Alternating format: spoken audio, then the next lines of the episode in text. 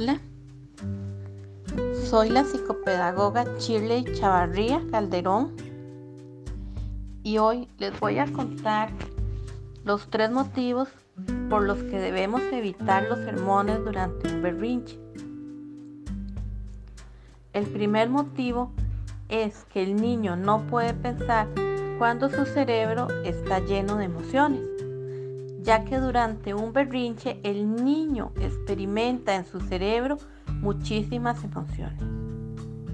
El segundo es que las palabras que decimos los adultos cuando sermoneamos es como tirar gasolina al fuego.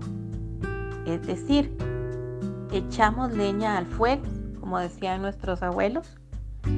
En lugar de apaciguar y calmar el berrinche, lo que hacemos es que crezca este berrinche.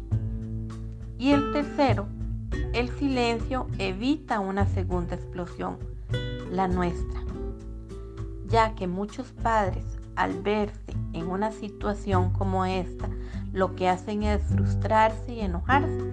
Entonces es donde explotamos nosotros como adultos. Por el contrario, debemos estar suficientemente calmados con nuestro niño para poder hablar con él, respirar con él, darle tiempo para que su cerebro vuelva a su posición normal, validar los sentimientos del niño para que el niño pueda aprender a calmar sus propias emociones que son difíciles en estos momentos.